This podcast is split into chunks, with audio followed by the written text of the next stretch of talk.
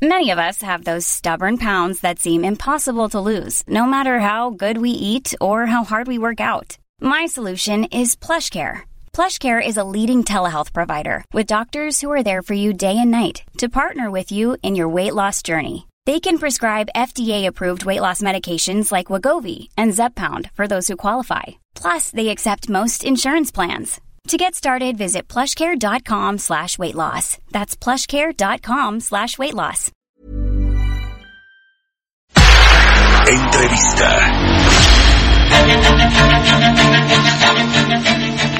Ya estamos de regreso aquí en Bitácora de Negocios. Son las 6 de la mañana con 32 minutos. Vamos a platicar con Gonzalo Monroy, experto en temas del sector energético y director general de la consultora GEMEC, a quien me da gusto saludar en la línea telefónica. ¿Cómo estás, Gonzalo? Buenos días. Mi querido, mi querido Mario, muy buenos días. Gracias como siempre por tomarnos la llamada aquí en Bitácora de Negocios. Oye, pues eh, vaya día el que tuvimos ayer en los mercados financieros en general, pero particularmente en el mercado petrolero y particularmente en lo que le pasó al precio de la mezcla mexicana de, de, de crudo, que bueno, pues cayó a niveles eh, que no veíamos desde hace 2000, desde el 2002, si no mal recuerdo, por ahí de los 18, poquito más arriba de los 18 dólares por barril. ¿Ante qué situación estamos, mi querido Gonzalo, con esta, con este desplome de los precios del petróleo y, por supuesto, cómo le pega esto a petróleos mexicanos y al gobierno mexicano? Pues mira, Mario, empezaré diciéndote que estamos literalmente en terrenos desconocidos. La, eh, la mezcla mexicana que cerró por arriba, centavos arriba de los 18 dólares, se empieza a acercar peligrosamente a los terrenos del mínimo histórico de 1998. Estamos en un terreno muy, muy inédito que no se había visto por pues, prácticamente por una generación. Empezaré diciéndote eso. Eh, a diferencia de, de, de estamos eh, al día de hoy, justamente comparado con hace 30 años, pues es precisamente hacia dónde íbamos. Eh, en ese entonces, justamente en 1998, estábamos justamente en un incremento de producción. Cantarel estaba empezando a tener su programa de inyección de nitrógeno que nos iba a llevar de un millón de barriles a 2.2 millones de barriles nada más en, en. Hoy, por el contrario, estamos en 1.7 millones de barriles como producto total. Cantaril solamente produce 140 mil barriles y la producción en todos los escenarios luce cada día más hacia la baja. Eh, así que nos agarran en, en, en, una posición diametralmente opuesta. Eh, este fenómeno precisamente de una baja de precios, pero también una baja del, de del cambio del petróleo, en este caso el precio del petróleo, deja a petróleos mexicanos especialmente en una situación completamente, o mejor dicho, muy, pero muy vulnerable. Nos está dejando como la petrolera más endeudada del mundo, con la producción en el mejor de los casos estancada, pero una, con una gran probabilidad de caer, eh, pues justamente también ahí muy, muy complicado, ¿no? En términos de que no hay nuevos descubrimientos, no hay un gran yacimiento que vaya a ser la piedra angular o de salvación, siempre, sinceramente no la hay así que luce muy complicado. Eh, uh -huh. la, la, pregunta más grande probablemente tiene que ver con el gobierno federal. El gobierno federal, eh, incluso ahorita en lo que entrábamos a ley estaba revisando los números y pues no luce nada bien, ¿no? El año pasado que vemos en una contracción mínima, un estancamiento, si lo queremos hablar de 0.1% eh, negativo, pues simplemente estábamos viendo que la recaudación de IVA de ISR se había caído 2.3%, ¿no? El único punto brillante había sido la recaudación por IEX, todo lo que conocemos como los impuestos a las gasolinas y al diésel. Eh, en enero de este año, que son los últimos datos que ha mostrado Hacienda, eh, está prácticamente estancado IVA y ISR, pero ya empezó a caer el IEPS, con lo cual obviamente eh, está dejando en una situación de alta vulnerabilidad ya no Pemex, sino las finanzas públicas. Y sin las finanzas públicas sanas, que simplemente no hay una forma sostenible de seguir apoyando a Pemex o, o como están en la narrativa oficial de este gran rescate por, por Pemex. Ahora, hoy en el marco de la conmemoración de la expropiación petrolera, y, y, no solo eso en el evento que van a hacer en la torre de Pemex en, hacia el mediodía, pero en la, en la conferencia matutina en unos minutos va a estar ahí el director de Pemex, Octavio Romero, y supuestamente se va a hablar de eh, buenos números en materia de producción de hidrocarburos, de producción petrolera eh, por parte de la compañía estatal. Eh, ¿Qué nos dice esto? Porque ayer la, el banco de inversión Credit Suisse que bajaba esta proyección de crecimiento o más bien de decrecimiento para México a menos 4% para el 2020 decía que hacia el segundo trimestre estaba descontando, anticipando que la producción petrolera al revés iba a caer precisamente en medio de esta crisis de los precios internacionales del petróleo. Eh, ¿Qué crees que va a anunciar al rato Octavio Romero? O más bien si hay bases o si hay datos, sus otros datos para decir que la producción está creciendo y que pese a todo es buen momento de seguir invirtiendo en, en, en los campos que ya tiene asignados Pemex. Pues mira, yo te diría justamente que, bueno, como siempre, no hay que fijarse tanto en la producción, de la cual ha hecho este, este gobierno su parámetro de éxito. La producción no nos dice gran cosa y tengo que regresar a la parte de, la, de los precios. No, no debe importar tanto la, el barril físicamente de la producción, sino si, el, sino si es rentable. A estos precios que estamos viendo ahorita de 18, incluso hasta de 25 dólares que habíamos visto la semana pasada, ninguno de los 30 nuevos campos que quiere desarrollar el gobierno son rentables. No ofrecen ninguna ganancia, sino pérdidas. Esto a final de cuentas va a exacerbar la debilidad estructural de petróleos mexicanos, haciendo todavía más complicado que pueda justamente justificarse que no le bajen la calificación a Pemex.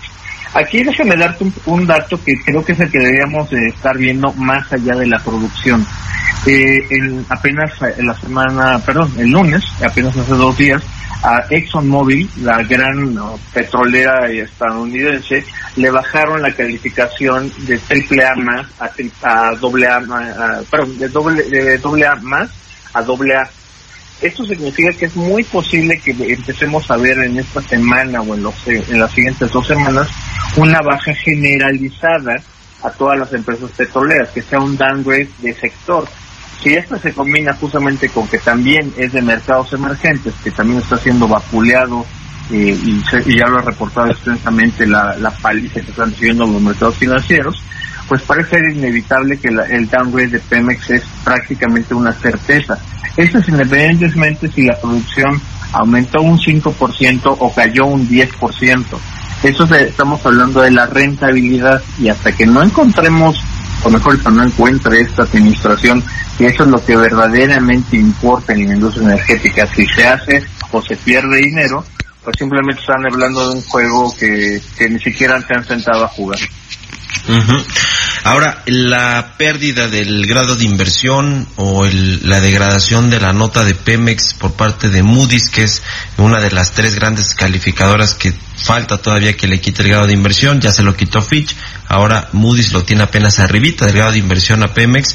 Eh, ¿Crees que ya está descontado, digamos, se va a hacer en este escenario que estamos viendo actualmente, porque hasta apenas hace unos días Moody's, cuando no había tal crisis, eh, ciertamente dijo que le iba a dar oxígeno a Pemex de aquí al menos hasta la segunda mitad del año para revisar la calificación. Creo que esto acelera completamente las revisiones. ¿Tú qué crees que va a pasar? Y si le quitan el grado de inversión, pues eh, es el, el golpe eh, final para Pemex eh, o, qué estaremos viendo.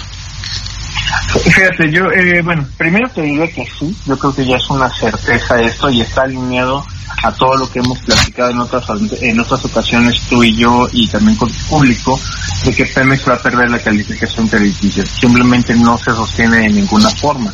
Incluso adelantándole a la gente, a Pemex no se le evalúa como tal como una empresa común y corriente en base a sus ingresos, eh, pérdidas, no se le evalúa de esa forma. Pemex se le evalúa por la capacidad que tiene el gobierno de seguir apoyando a la empresa.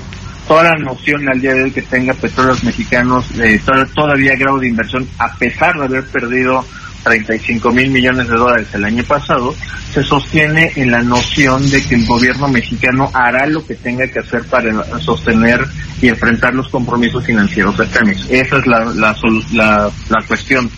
Eh, ahorita con una, una, una economía debilitada, que ha sido golpeada por factores internos y externos, interno, pues bueno, un, un, una economía que no termina de despegar, está empantanada, cosas como el paro de las mujeres, ahorita ya cosas globales. Antes del coronavirus ya estábamos viendo una debilidad estructural, que China no estaba creciendo a los ritmos que nos tenía acostumbrados.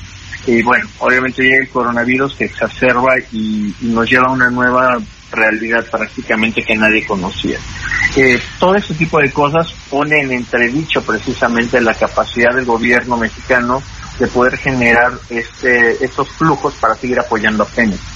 En ese sentido parece ser que esto ya es inevitable. Eh, ¿Cuáles son las reacciones inmediatas en caso de que Pemex sea, le bajen la calificación por allá del mes de junio, julio? Eh, ya es justamente en la preparación incluso hasta el presupuesto del siguiente año, eh, ocurre un fenómeno inmediato. Primero, hay que recordar a la gente que por la ley Sarbanes-Oxley, que se aprobó en Estados Unidos a raíz de la crisis del 2008, todos los que son fondos de pensiones, todos los que manejan los ahorros de los trabajadores o ya parte de los retirados, solamente pueden invertir en papel que tenga grado de inversión. En el momento que Pemex pierde el grado de inversión, en automático tienen que salir a vender sus posiciones de dichos fondos, de, en este caso de la deuda de Pemex.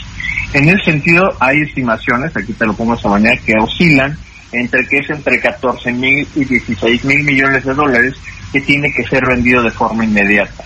Obviamente esto eh, va a cambiar el perfil de quiénes son los acreedores de petróleos mexicanos. Mientras antes podía ser un, un, fondo de, eh, justamente un fondo de pensiones que tiene un horizonte muchísimo más largo, que son mucho más pacientes en los rendimientos, pues ahora va a ser un tirándole más hacia un perfil especulativo. Esto va a cambiar obviamente las presiones y también la tasa de interés que van a requerir para comprar cualquier deuda que tenga petróleos mexicanos, sea actual, pasada o futura. Eh, así que en ese sentido le va, le va a tener un problema en los costos de capital y obviamente le va a hacer cenar todavía más el espacio o reducir el margen de maniobra en la elaboración del presupuesto. Pues sí, vaya, vaya entorno eh, eh, pues eh, adverso para petróleos mexicanos, para todas las petroleras, pero en particular para la mexicana que es la más endeudada del mundo y que bueno además tiene unos vencimientos que, que bueno pues tendrá que hacer frente a esto y sobre todo hacer frente a una eventual pérdida de su grado de inversión. Muchas gracias como siempre Gonzalo Monroy por habernos tomado la llamada aquí en Bitácora de Negocios. Mi querido Mario, te mando un abrazo aquí a tu público. Muy buenos días, son las seis con cuarenta y cuatro minutos. Historias empresariales. Oiga, Amazon, este gigante del e-commerce mundial, que además es eh, presidido y su principal accionista es Jeff Bezos, el hombre más rico del mundo, dijo que va a contratar a 100 mil trabajadores en Estados Unidos para responder al fuerte aumento de las compras a través de Internet que se están generando por este brote epidémico del COVID-19. Vamos a escuchar esta pieza que, que nos presenta nuestra compañera Giovanna Torres. La compañía de comercio electrónico Amazon ha decidido contratar a 100.000 empleados que estarán destinados a sus almacenes, centros de distribución y la entrega a domicilio de las compras en Estados Unidos. Los pedidos por Internet en la Unión Americana han subido debido al temor de todos los usuarios ante la pandemia del coronavirus y a la cuarentena en gran parte del mundo, utilizando la plataforma para hacer las compras de todo lo que necesitan. La compañía ha reconocido que está sufriendo retraso en el envío de productos Mom deserves the best, and there's no better place to shop for Mother's Day than Whole Foods Market. They're your destination for unbeatable savings, from premium gifts to show-stopping flowers and irresistible desserts. Start by saving 33% with Prime on all body care and candles. Then get a 15-stem bunch of tulips for just $9.99 each with Prime. Round out Mom's menu with festive rosé, irresistible berry chantilly cake, and more special treats. Come celebrate Mother's Day at Whole Foods Market.